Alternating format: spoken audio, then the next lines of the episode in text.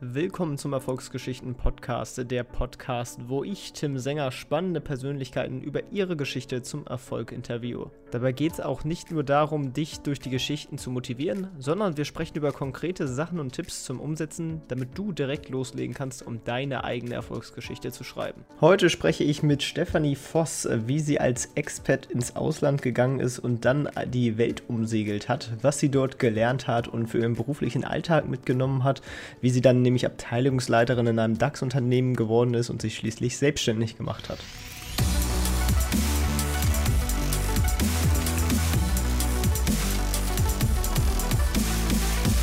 Moin Stefanie, wie geht's dir?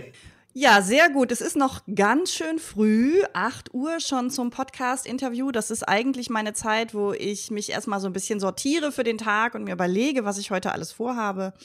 Ähm, und äh, grundsätzlich geht's mir gut. Ingwer-Tee steht bereit. Ich freue mich auf das In Interview mit dir. Sehr gut. Dann äh, stell dich am besten mal so ganz grob vor, damit die Leute erstmal einen groben Überblick darüber haben, wer du bist. Ja, ich habe eine zweigeteilte berufliche Laufbahn. Und zwar war ich die ersten 15 Jahre meines Lebens ganz klassisch in einem großen chemisch-pharmazeutischen Konzern aus Leverkusen. Da kann man jetzt lange überlegen, wer das denn wohl gewesen sein könnte.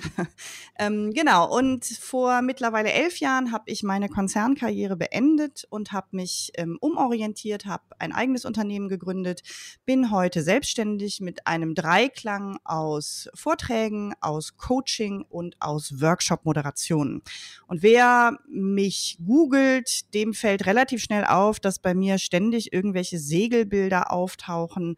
Das Meer ist omnipräsent präsent auf meiner Website und in allen meinen ja, Materialien, die ich veröffentliche. Und das hat was damit zu tun, dass ich noch während meiner Zeit bei Bayer, also im Großkonzern, eine Auszeit genommen habe, ein Sabbatical zu Zeiten, als es das so noch gar nicht wirklich gab, ähm, und mich entschieden habe, um die Welt zu segeln. Und zwar nicht alleine, sondern ich habe angeheuert auf einem Schiff, Hand gegen Koje, so nennt man das unter Seglern, und habe mich auf den Weg gemacht, äh, ja, rauszufinden, ob die Erde tatsächlich eine Kugel ist. Und ich kann sagen, sie ist es. Sehr gut, da, da sind schon mal die ganzen Verschwörungstheoretiker dann widerlegt worden, das ist schon mal gut. Genau. Und starten wir mal nochmal ganz zum Anfang. Äh, du bist, hast bei Bayer angefangen, das war auch direkt sozusagen dein Start ins, ins Karriereleben sozusagen bei Bayer. Ja, es ist äh, fast ein bisschen unangenehm, das zu sagen. Ich bin in Leverkusen geboren und aufgewachsen und natürlich so als rebellische 14-Jährige, mein Vater hat auch bei Bayer gearbeitet, habe ich natürlich gesagt, also ich würde ja nie bei Bayer arbeiten, um Gottes Willen.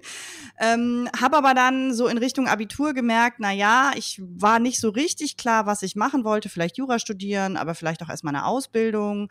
Und dann habe ich mich für so eine Abiturientenausbildung, so ein, ja, eine Art BWL-Ausbildung entschieden. Die gibt's heute gar nicht mehr. Das nannte sich damals Wirtschaftsassistent.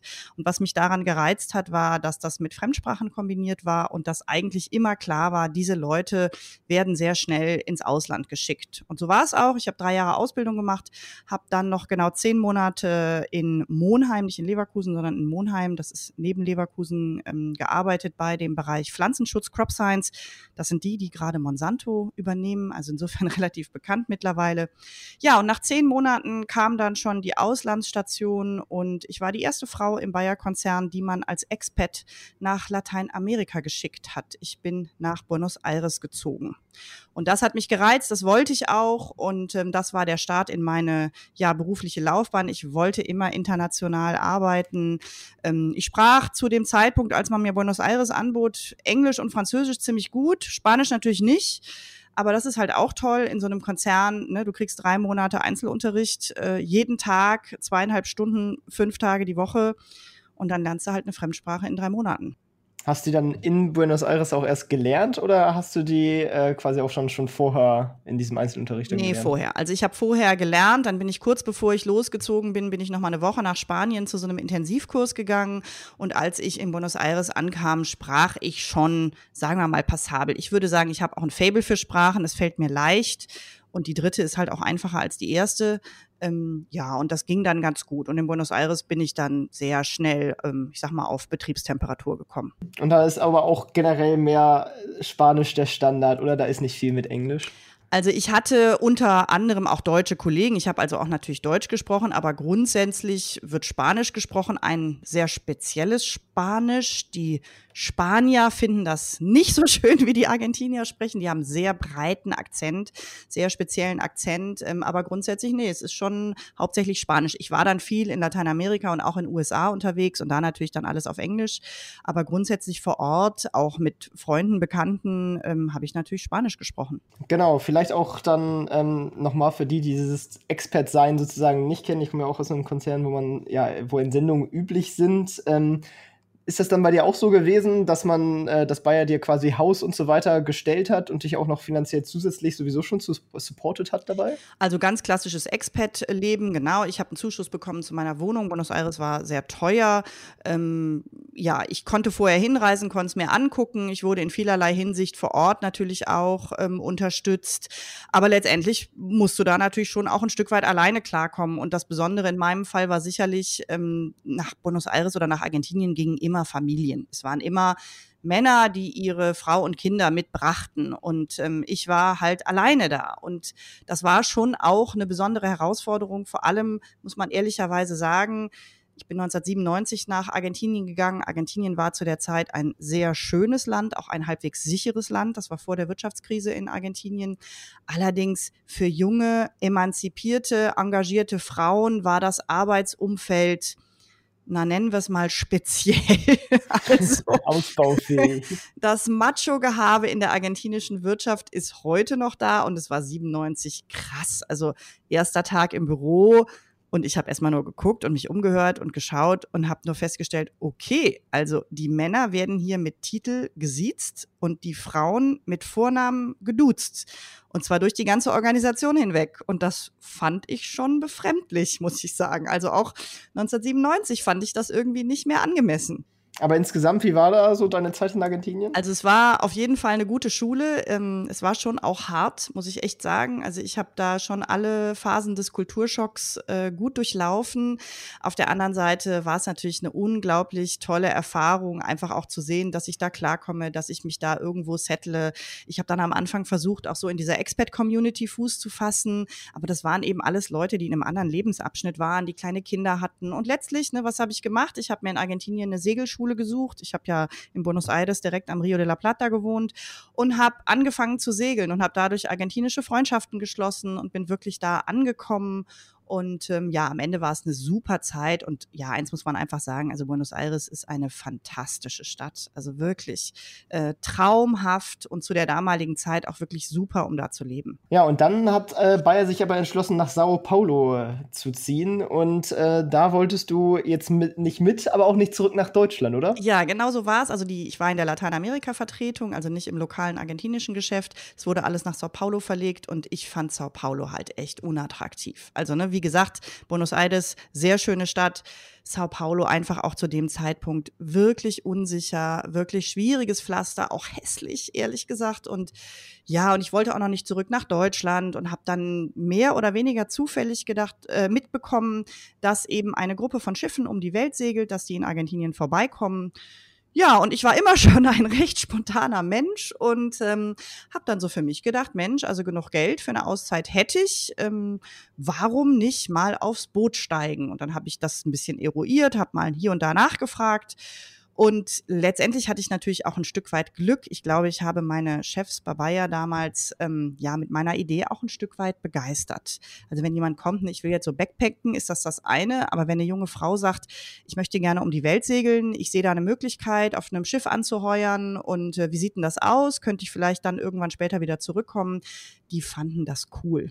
Also die fanden das einfach cool und deswegen haben sie es auch unterstützt. Und letztlich bin ich also wirklich super luxuriös, ne, bei Bayer raus aufs Schiff und 15 Monate später dann in Deutschland wieder bei Bayer eingestiegen. Waren die, äh, also war das Schiff denn auch aus Deutschland oder war das so eine internationale Truppe? Also es waren verschiedene Schiffe, es war eine Gruppe von Schiffen, die gemeinschaftlich um die Welt gesegelt sind und äh, da waren auch deutsche Schiffe dabei. Ich war ganz kurz am Anfang noch auf einem amerikanischen Schiff, bin aber dann relativ bald gewechselt und war dann die allermeiste Zeit auf einem deutschen Schiff, allerdings mit internationaler Crew. Also meine Wachführerin, ähm, mit der ich die meiste Zeit in einer Wachgruppe war, war Schottin. Ähm, wir hatten Australier an Bord, sicherlich auch viele Deutsche, auch meine Engländerin. Also also durchaus unterschiedlich. Ja, und äh, wo seid ihr dann so längs gesegelt? Also von Buenos Aires aus, schätze ich jetzt mal? Ja, südlich von Argentinien los und dann kannst du halt sagen, eigentlich von Argentinien aus nach Hause, aber hintenrum. Also den langen Weg. Also erstmal runter, Falklandinseln, dann ähm, unten nach Ushuaia an die Südspitze von Lateinamerika, dann den Pazifischen Ozean nach Australien, Indischer Ozean nach Südafrika, Atlantik nach Brasilien, hoch in die Karibik und dann von der Karibik die klassische Route über Bermuda und die Azoren äh, zunächst noch nach London. Das ist übrigens auch ein ganz besonderes Erlebnis für Segler, mal nach London reinzusegeln und dann von London aus zurück nach Deutschland. Ja, sehr cool. Und was hat dir da am besten gefallen? Also, man müsste eigentlich andersrum anfangen. Was war am schlimmsten? Das wäre die zweite Frage. ja, also sagen wir mal so, ich bin sehr naiv in diese Reise gegangen. Das muss man wirklich sagen. Also Segeln ist grundsätzlich total schön. Lange Strecken segeln hat sehr eigene Regeln, denn du bist einfach auf sehr engem Raum mit unterschiedlichsten Menschen ja letztendlich eingesperrt. Ne? Natürlich bist du de facto nicht eingesperrt, aber äh, was willst du machen? Ne? Also über Bord gehen heißt ja nichts anderes als Selbstmord. Und ähm, ich habe das total unterschätzt, was das für eine Dynamik entwickelt, wenn so unterschiedliche Persönlichkeiten so eng zusammenkommen. Und ich habe mich damit tatsächlich auch ganz schön schwer getan ähm, am Ende habe ich es dann doch hinbekommen, mich da einzugliedern und auch wirklich ein Teil der Mannschaft zu werden. Und dann habe ich das Segeln sehr genossen. Und ne, das, was mich wirklich immer wieder fasziniert, ist die Zeit ganz weit draußen. Also gar nicht so sehr die Küsten oder die tollen Länder, sondern es ist einfach wirklich ein unglaubliches Gefühl, mitten auf dem Ozean zu sein. Um dich rum ist einfach tagelang nur Wasser. Und das bringt mich zu mir, kann ich so sagen, aus meiner Perspektive. Es gibt Menschen, die mögen das gar nicht. Ich finde, es ist die schönste Zeit fängt an, wenn du kein Land mehr siehst. Und wenn du einfach da draußen bist und dieser kleine Punkt mitten auf dieser riesen Wasserfläche äh, mit einem sehr strukturierten Tagesablauf, den man ja auf einem Schiff hat, mit diesen Wachphasen und Ruhephasen, ähm, mich hat das einfach irgendwie total zu mir selbst gebracht und das habe ich sehr, sehr, sehr genossen. Habt ihr dann so einen klaren Rhythmus? Also wie, wie lang ist dann so eine Wachphase eigentlich? Ja, wir haben meistens ein Dreiwachsystem gefahren. Da gibt es unterschiedliche Systeme. Bei uns gab es immer drei Stunden Wache, sechs Stunden Freiwache. Das heißt, dadurch, dass das ein Neun-Stunden-Zyklus ist, hast du auch jeden Tag andere Wachphasen. Und für mich war immer die allerschönste Wache, war die äh, von drei Uhr morgens bis sechs Uhr morgens, weil das die Wache ist, wo du den Sonnenaufgang miterlebst an Bord und an Steuer meistens dann auch noch. Und ähm, ja, ist ein magischer Moment. Mitten auf dem Ozean einen Sonnenaufgang zu erleben, ist magisch man ist da ja auch ordentlich abgeschnitten, oder? Gerade äh, zu der Zeit, wo du es gemacht hast, da war ja Internet sowieso noch nicht so verbreitet in dem Sinne, wie es jetzt äh, ist, sozusagen, vor allem auf dem Ozean. Ja. Da war nicht so viel Kontakt mit nach außen, oder? Nee, nicht so viel ist gut, also gar keiner. also, ja, wir hatten ein Satellitentelefon für die absoluten Notfälle, was wir aber nicht benutzt haben. Nee, es ist gar kein Kontakt. Also du bist auf dem Wasser und wir haben natürlich mit den anderen Schiffen hin und wieder mal gefunkt. Ähm, wir sind ja immer in einer Gruppe gesegelt, wobei das hört sich so an, als ob man nebeneinander hersegeln würde. So ist das nicht. Man sieht sich nach ein paar Stunden nicht mehr, weil ähm, die Schiffe doch sehr unterschiedlich schnell unterwegs sind und sich ja auch für unterschiedliche Kurse entschieden haben. Ähm, nee, du hast gar keinen Kontakt. Also du kommst äh, unter Umständen nach zwölf Tagen irgendwo an, gehst ins erstbeste Internetcafé, das gab es natürlich damals dann schon, im Hafen und fragst mal nach, was so passiert ist und dann, ja, und dann kriegst du eben die Nachrichten von äh, zehn, zwölf Tagen auf einen Haufen. Und ehrlich gesagt, das ist jetzt auch nicht so schlimm. Also ähm, auch ohne Nachrichten lässt es sich wunderbar leben. Ja, ich glaube, das ist ja sowieso, was viele, also was ich auch von mir sagen würde, was eigentlich auch ganz mal schön wäre, so ein bisschen knallharter Digital Detox, dass man mal ein bisschen abgeschnitten ist. Ähm, ja, kann man machen. Ne? Also das Handy kann man auch mal drei Tage auf Flugmodus stehen lassen und einen Fernseher muss man auch nicht anmachen. Aber nein, zugegebenermaßen, es fällt mir im Alltag natürlich auch schwer, mich so komplett rauszuklinken. Ähm, genau deswegen ist es vielleicht auch so eine tolle Erfahrung gewesen und ähm, ich habe es einfach wirklich ähm, ja sehr, sehr, sehr genossen. Dann vielleicht zu, de, zu den nicht so schönen Momenten und vor allem auch, was du daraus gelernt hast. Wahrscheinlich ein großer Punkt Konflikte an Bord. Ja, also Du lernst dich an Bord eines Schiffes ziemlich schnell selber kennen. Das geht einfach gar nicht anders, weil ähm, alles das, was so im Zwischenmenschlichen manchmal schwierig wird, wenn wir im normalen Leben sind, wo wir uns auch mal aus dem Weg gehen können, ähm, das eskaliert an Bord relativ schnell. Also du bist einfach so eng zusammen, du lebst zusammen, du arbeitest zusammen, ähm, ja, du schläfst ja auf engstem Raum zusammen. Du bist einfach permanent umgeben von Leuten, die dir vielleicht auch mal auf den Zwirn gehen. Und dieses, ähm, wenn da Konfliktpotenzial da ist, dann ist das ganz schnell ganz akut.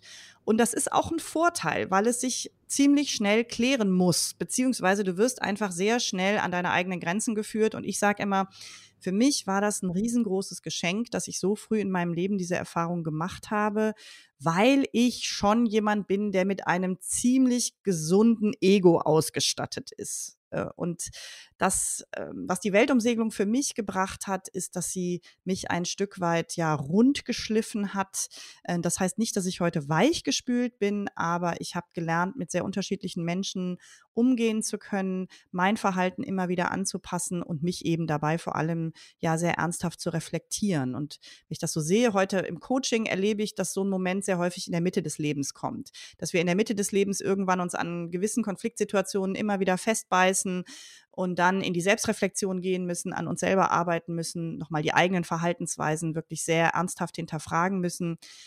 Und ich hatte ja einfach das Glück, dass bedingt durch diese Reise, durch diese Erfahrung, ich da sehr früh drauf gekommen bin. Ich war Mitte 20 und habe mich wirklich mit meinem eigenen Verhalten da schön vor die Wand manövriert und habe es aber dann tatsächlich auch geschafft, mich da eben selber wieder rauszuziehen.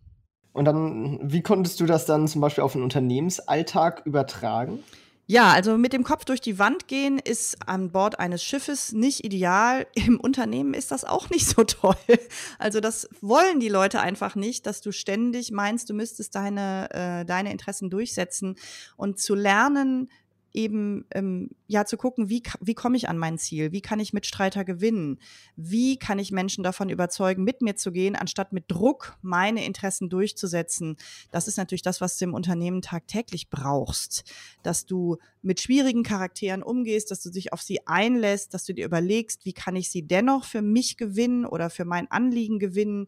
Und das ist natürlich letztendlich hat ganz viel mit Fingerspitzengefühl zu tun, hat mit Menschenkenntnis zu tun, hat aber eben auch mit der ganz bewussten Steuerung meines eigenen Verhaltens zu tun. Und das hat mir natürlich im Unternehmen dann wirklich viel gebracht. Ich denke mal, eine Sache, die man darunter auch so ja, führen kann, sind so klare Absprachen. Ja. Ähm, erzähl mal dazu so ein bisschen, was, also, was bedeutet das für dich? Also an Bord eines Schiffes gibt es ja eine ganz klare Hierarchie. Ähm, es ist natürlich nicht so, dass im Alltag ein Skipper ständig rumkommandiert. Ja, das wäre nicht besonders hilfreich. Das würde die Mannschaft auch nicht gerne haben. Es ist aber so, dass wenn es kritische Situationen gibt oder wenn schnell entschieden werden muss, dann sorgt natürlich eine Hierarchie dafür, dass du schnelle Entscheidungen treffen kannst. Weil einer entscheidet und der macht eine Ansage und an Bord eines Schiffes gibt es einfach die Regel, ähm, derjenige, der das Kommando hat, dem wird letztendlich auch gefolgt.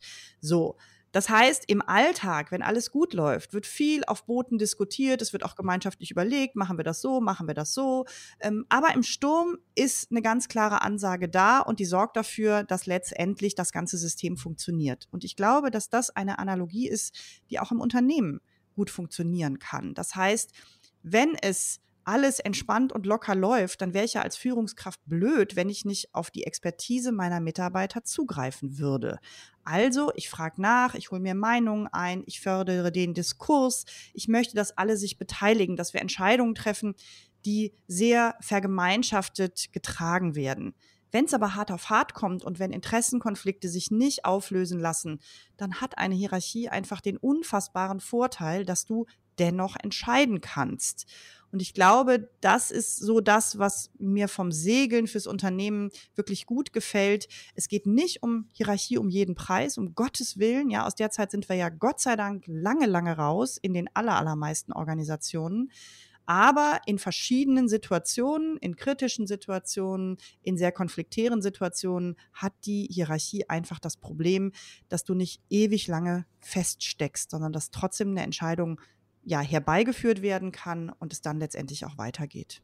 Und dann bist du auch bei, bei Bayer wieder eingestiegen und hast dich da auch äh, mit zum Head of äh, Web Strategy and Communication Services hochgearbeitet. Genau, also ich bin eingestiegen zunächst mal im Marketing, das war noch irgendwie ganz süß. Ich durfte mir sogar aussuchen, wie ich einsteige. Es gibt noch, ich habe in meiner Erinnerung noch eine wunderbare Szene. Ich stehe wirklich im äh, Bikini und Flipflops in einer Telefonzelle auf der Insel Bermuda und telefoniere mit der Personalabteilung äh, zu Hause in Deutschland und habe dann gesagt, ja, so und so, wie schon angekündigt, ich vermute, ich bin zum 1. Oktober wieder in Deutschland. Ja, ja, wir haben schon über Sie gesprochen, Personalkonferenz. Es gibt drei Abteilungen, die Sie gerne hätten. Und Sie dürfen sich aussuchen, wo Sie hingehen möchten. Und dann stand ich da und habe mir das kurz angehört und habe dann gesagt, ja, hm, ja, dann nehme ich doch mal Marketing. Und ähm, genau, bin ich zurück, bin erst ins Marketing gegangen und dann ähm, einige Zeit später in die Unternehmenskommunikation, weil man da jemanden haben wollte, der aus dem Geschäft kommt, der schon im Ausland war, der das äh, Marketing auch gut kennt. Und dann war ich in der Kommunikation, habe da erst Projektmanagement gemacht. Und als mein Chef dann ähm, ja auf eine andere Stelle wechselte, hat er mir seine Nachfolge angeboten. Und die habe ich dann angetreten und ähm, ja, war da auch zu dem Zeitpunkt wirklich sehr glücklich. Da hat sich noch gar nicht abgezeichnet, dass ich irgendwann das Unternehmen verlasse, sondern ähm, bin dann voller Elan auf meine Abteilungsleiterstelle gehüpft und hatte die neuen Visitenkarten in der Hand und dann war der Schwangerschaftstest positiv. Genau, wie das Leben so spielt. Genau, und dann, dann bist du für die Schwangerschaft rausgegangen, oder? Genau, habe dann eine sehr kurze Pause gemacht, tatsächlich wirklich nur diese Zeit des Mutterschutzes und bin dann direkt wieder zurückgegangen, ähm, habe mit reduzierter Stundenzahl angefangen, aber ich hatte ja einfach Bock auf diese Stelle und ich hatte auch wirklich ein super Team und ähm, habe dann eben auch mit Kind weitergemacht. Ich war immer beruflich engagiert und mir war auch immer klar, dass auch mit Kindern ich jetzt nicht äh, die Mutti zu Hause sein würde, wobei ich das gar nicht despektierlich sehen will. Das muss einfach jeder, jede Familie, jedes Paar für sich entscheiden. Aber für mich war immer klar, ich möchte gerne Kinder haben, ich möchte gerne Familie haben, aber ich möchte mich auch beruflich engagieren und verwirklichen. Und deswegen war immer ganz, ganz logisch, dass eine Kinderbetreuung her muss, weil mein Mann eben auch ähm, gearbeitet hat und auch weiterarbeiten wollte und wir uns eben entschieden haben, unser Kind auch schon sehr früh in die Hände einer Kinderfrau zu geben und ähm, ja, ich dann dadurch natürlich wieder direkt einsteigen konnte. Ja, und dann äh, kam irgendwann der Schritt Richtung Selbstständigkeit. Genau, der Schritt Richtung Selbstständigkeit war auch wieder ein Stück weit zufallsgeprägt, insofern, dass ich das zweite Mal schwanger wurde und äh, mein zweiter Sohn ist leider unter sehr großen Komplikationen zur Welt gekommen. Das war keine einfache Geburt und letztlich hatten wir ganz großes Glück, dass wir das beide gesundheitlich überstanden haben. Man kann schon fast sagen, dass wir es überlebt haben, weil es war wirklich sehr, sehr kritisch.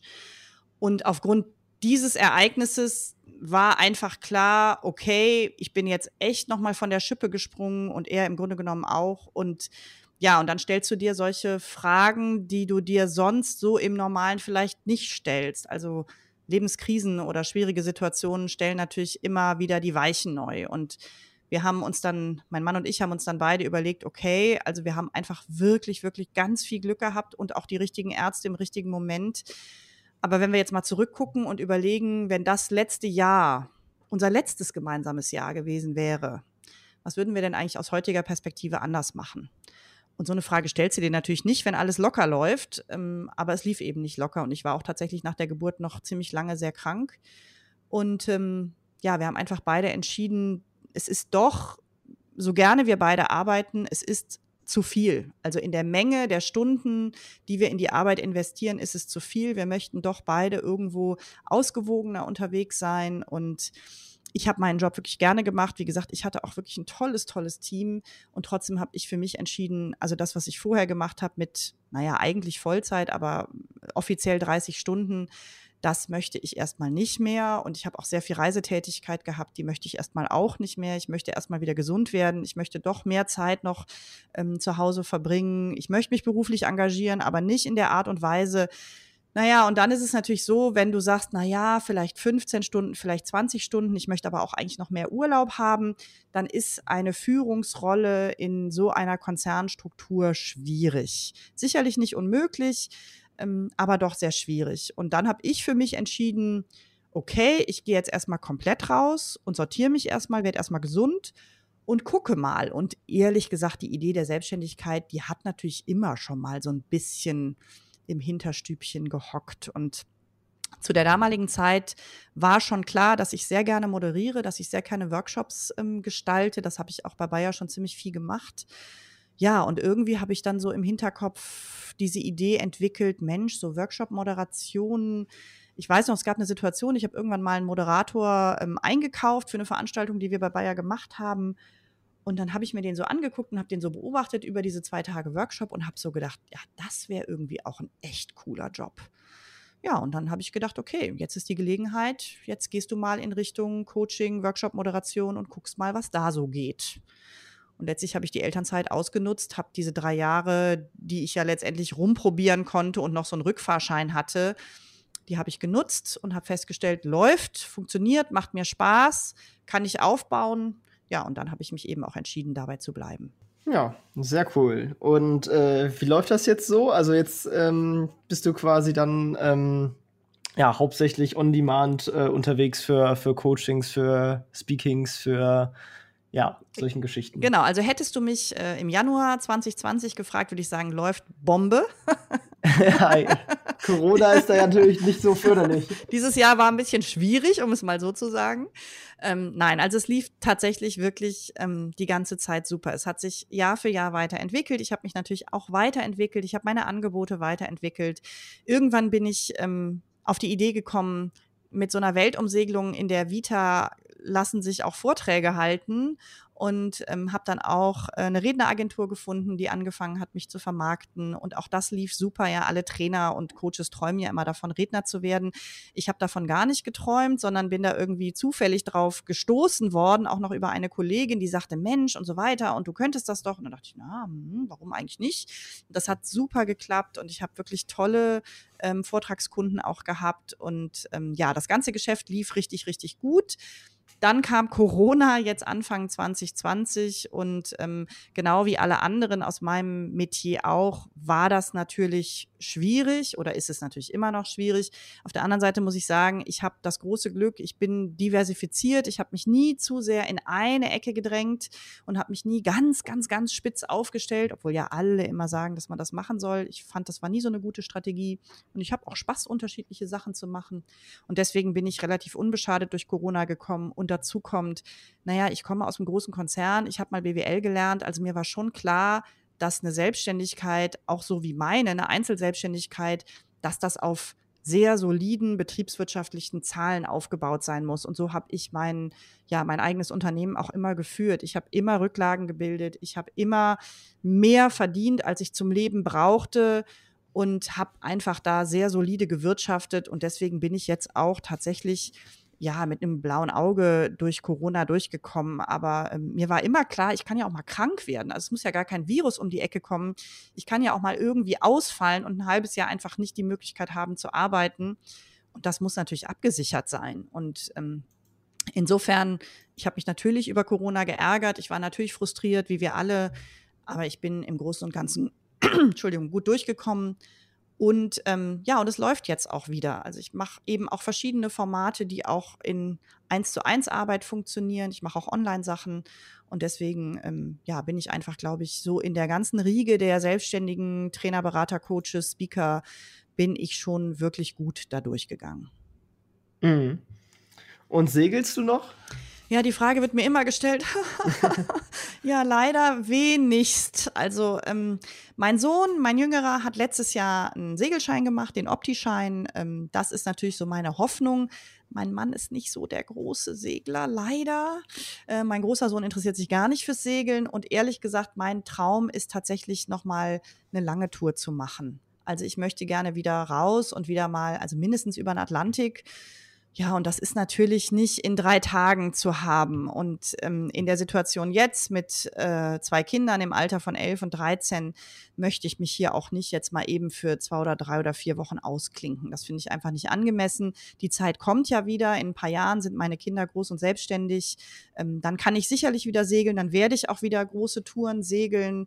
Ähm, aber im Moment ist das einfach schwierig. Ich nutze da, wo ich kann, mal die Gelegenheit, äh, mit bekannten Freunden ja auch mal einen Tag oder so rauszukommen, aber richtig regelmäßig segeln, nee, leider nicht. Ja, dann hoffen wir mal, dass das äh, ja alles wieder passiert sozusagen und ähm, Was mich da nochmal interessieren würde, ähm, vielleicht zum Anfang, wie bist du überhaupt eigentlich erst auf diese Segeltour aufmerksam geworden? Also ich bin ja so ein bisschen seglerisch vorbelastet. Mein Großvater war Weltumsegler und zwar Einhand-Weltumsegler. Also der ist tatsächlich alleine von Deutschland nach Deutschland gesegelt, einmal rum. Und deswegen war natürlich so diese Idee jetzt nicht ganz so fern wie vielleicht bei jemandem, der mit Segeln gar nichts am Hut hat. Und ähm, als ich in Argentinien war und da den Segelschein eben machen konnte, habe ich gedacht, super, jetzt habe ich endlich mal Wasser vor der Tür, weil ne, in Leverkusen äh, ist halt nicht so viel, äh, wo man so einfach mal eben segeln könnte. Und ich habe mich immer fürs Segeln interessiert. Und lustigerweise habe ich damals schon, obwohl ich gerade erst angefangen habe, häufiger mal diese deutsche Segelzeitschrift Yacht gelesen. Und als ich in Buenos Aires war, hat mein Vater mir die immer mal wieder hinterhergeschickt ähm, der arbeitete zu der Zeit auch noch bei Bayer und da gab es so eine Werkspost, wo man also innerhalb der verschiedenen Standorte Post verschicken konnte. Und dann hat mein Vater ab und zu mal die Yacht gekauft und mir die in die Post gelegt und nach Argentinien geschickt. Und in dieser Yacht stand der Artikel über diese Schiffe, die gemeinschaftlich um die Welt segeln. Also da habe ich dann von gelesen und dann habe ich gedacht, ach Mensch, ach. Und ne, dann kam Sao Paulo um die Ecke und das wollte ich ja eh nicht, ja. Und dann habe ich einfach, ich sage, ich bin schon gerne spontan, dann habe ich einfach mal äh, mich mit dieser Organisation, die diese ja, Reise organisierte, in Verbindung gesetzt und habe nachgefragt im Londoner Büro, äh, hingeschrieben, wie ist denn das, kann man da mitsegeln? Und die sagten, ja, ja, kein Problem. Also wenn du mit dem Seesack und mit ein paar Fremdsprachen und mit Segelkenntnissen im Hafen aufkreuzt, auf jeden Fall nimmt dich irgendein Schiff mit. Ja, und genau so habe ich es gemacht.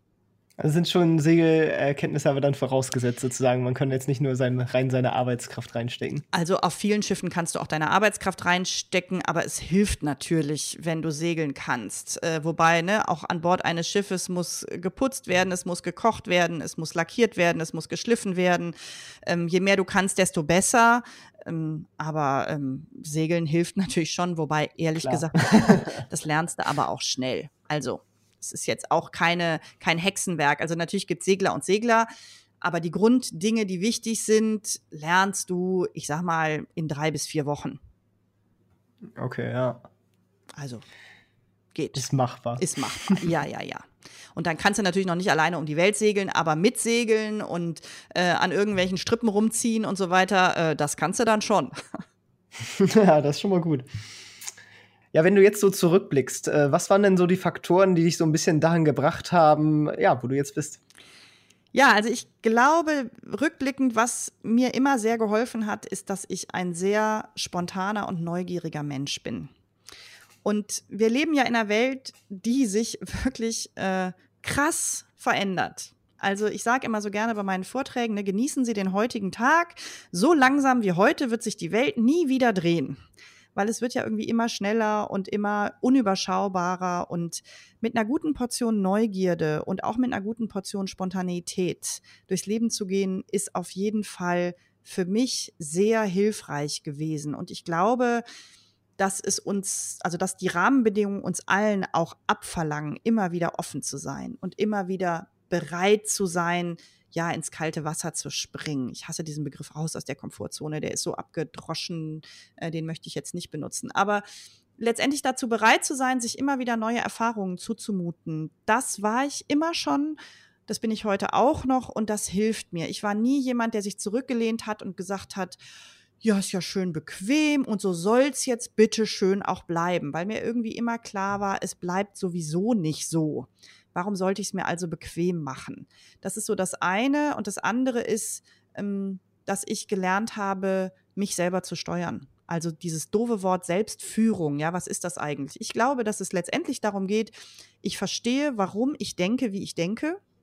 Ich weiß auch, warum ich mich verhalte, wie ich mich verhalte. Und weil ich diese beiden Aspekte sehr gut kenne und durchblicke, kann ich sie auch bewusst verändern. Und das ist für mich Selbstführung und Selbststeuerung.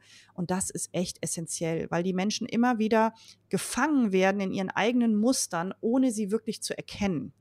Und da, das habe ich ja eben auch schon erzählt, hat mir die Selbst, äh, hat mir die Weltumsegelung einfach einen riesengroßen Gefallen getan, weil ich eben sehr früh gezwungen wurde, mich mit mir selbst auseinanderzusetzen. Und wenn ich das heute im Coaching oder auch in Vorträgen oder in Teamentwicklungsmaßnahmen, wenn ich heute mit Menschen zu tun habe, dann erlebe ich immer wieder, dass wir ja, lange durchs Leben kommen, ohne uns so richtig ehrlich mit uns selbst auseinanderzusetzen. Und das ist schade, denn je früher wir das können, desto mehr können wir dann doch auch unseren eigenen Weg sehr bewusst und sehr klar beeinflussen. Und wenn ich mich heute über Dinge ärgere, dann ärgere ich mich natürlich auch immer noch. Klar, ne? Also es ist ja nicht so, als ob ich nur noch fröhlich pfeifend durchs Leben gehe. Aber Corona ist ein schönes Beispiel. Natürlich habe ich mich geärgert, natürlich war ich auch frustriert.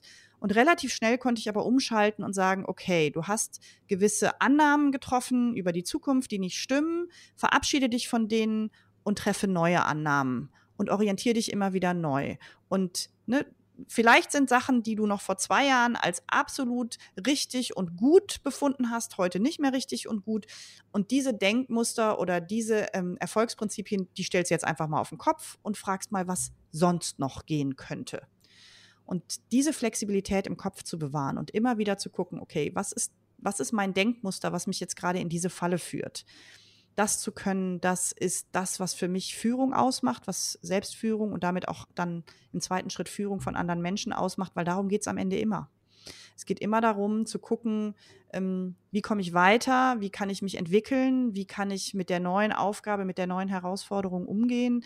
Und das passiert äh, letztendlich immer in mir selber. Also dieses sich an die eigene Nase fassen und nicht nach den Schuldigen suchen und nicht ewig lange rumjammern. Das ist was, was ich, ähm, was ich früh gelernt habe und was mir natürlich heute, auch gerade in Corona, echt geholfen hat. Ja, weil dann ist ja auch eigentlich sonst doch schon eine generell psychische Belastung, die ganze Corona-Zeit für viele. Also sie ist eine Belastung und ganz ehrlich, ich glaube, die Belastung wird jetzt erst richtig ähm, eklatant, weil wir haben Menschen sind ja in der Lage, sich über eine gewisse Zeit ähm, zusammenzureißen. Also so im März dann dieser Umschwung und dann Homeschooling. Da waren wir alle wirklich sehr genervt und sehr angefressen, aber irgendwie so mit dem, okay, komm, wir kriegen das jetzt hin und äh, Homeoffice kriegen wir auch alle irgendwie hin und wir sehen uns zwar nicht mehr, aber wir machen irgendwie weiter.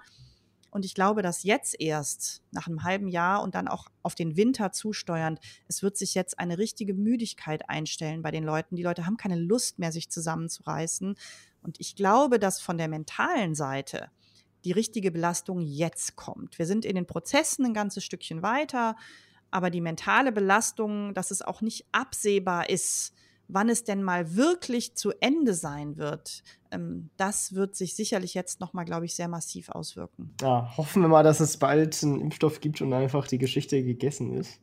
Ähm. Ja, die Hoffnung habe ich natürlich auch, aber ehrlich gesagt, ich hatte die im April und habe dann gedacht, ja. Ja, da war ich auch noch sehr positiv.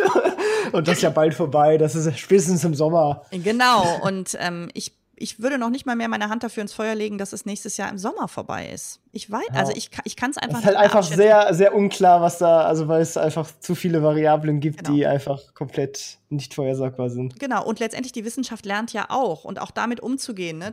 Eben, wir suchen ja gerne, also wir Deutschen ja sowieso, wir suchen ja gerne nach den Experten, die alles wissen müssen. Und dann suchen wir die richtige, die eine richtige und perfekte Antwort.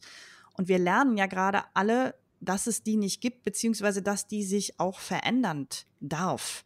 Und das ist natürlich gerade für uns Struktur und, und Leitplanken liebende Deutsche eine echte Herausforderung.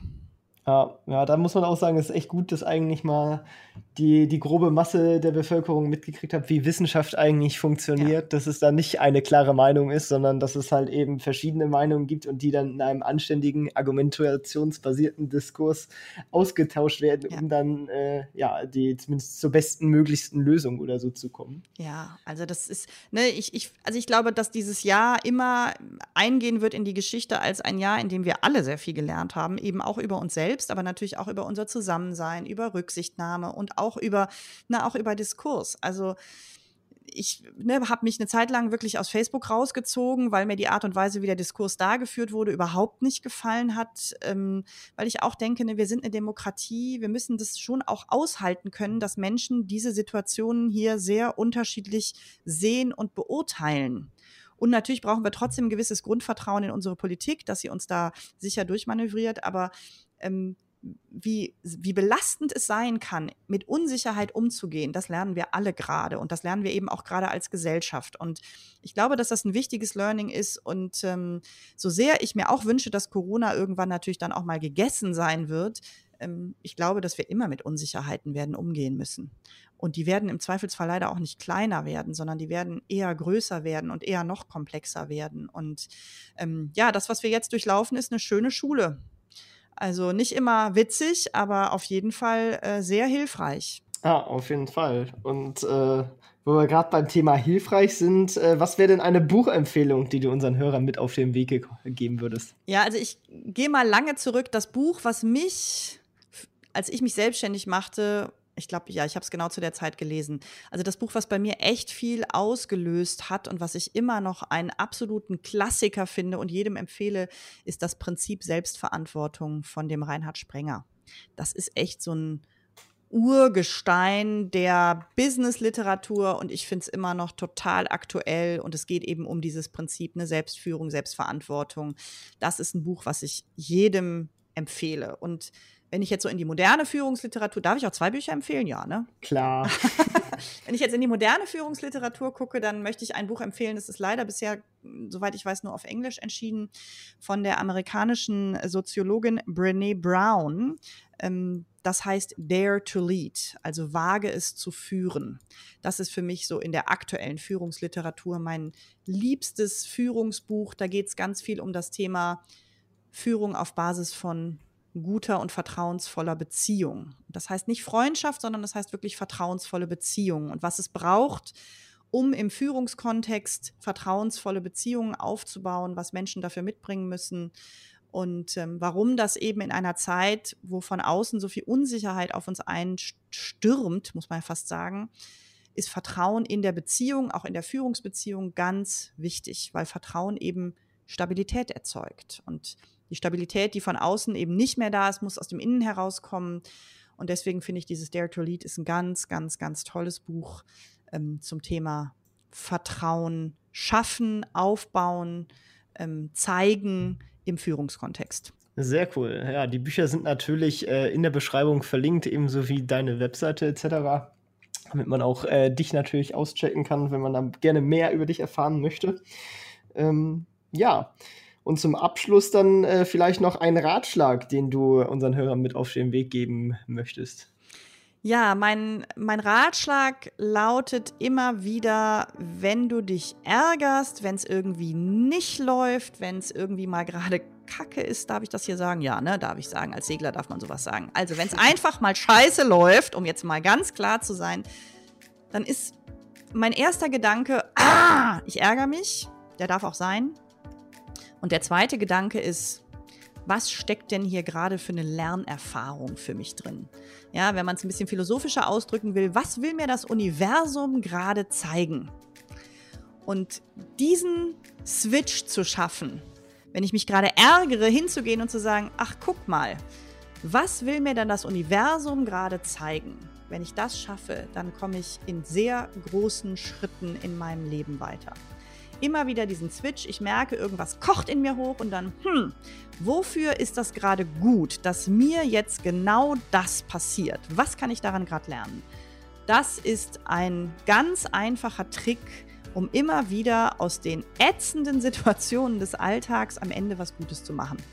Dann vielen Dank dafür, dass du da warst. Hat Spaß gemacht und waren eine Menge spannender Insights dabei. Und ja, dann vielen Dank und ciao, ciao. Vielen Dank auch an dich und einen guten weiteren Podcast. Danke.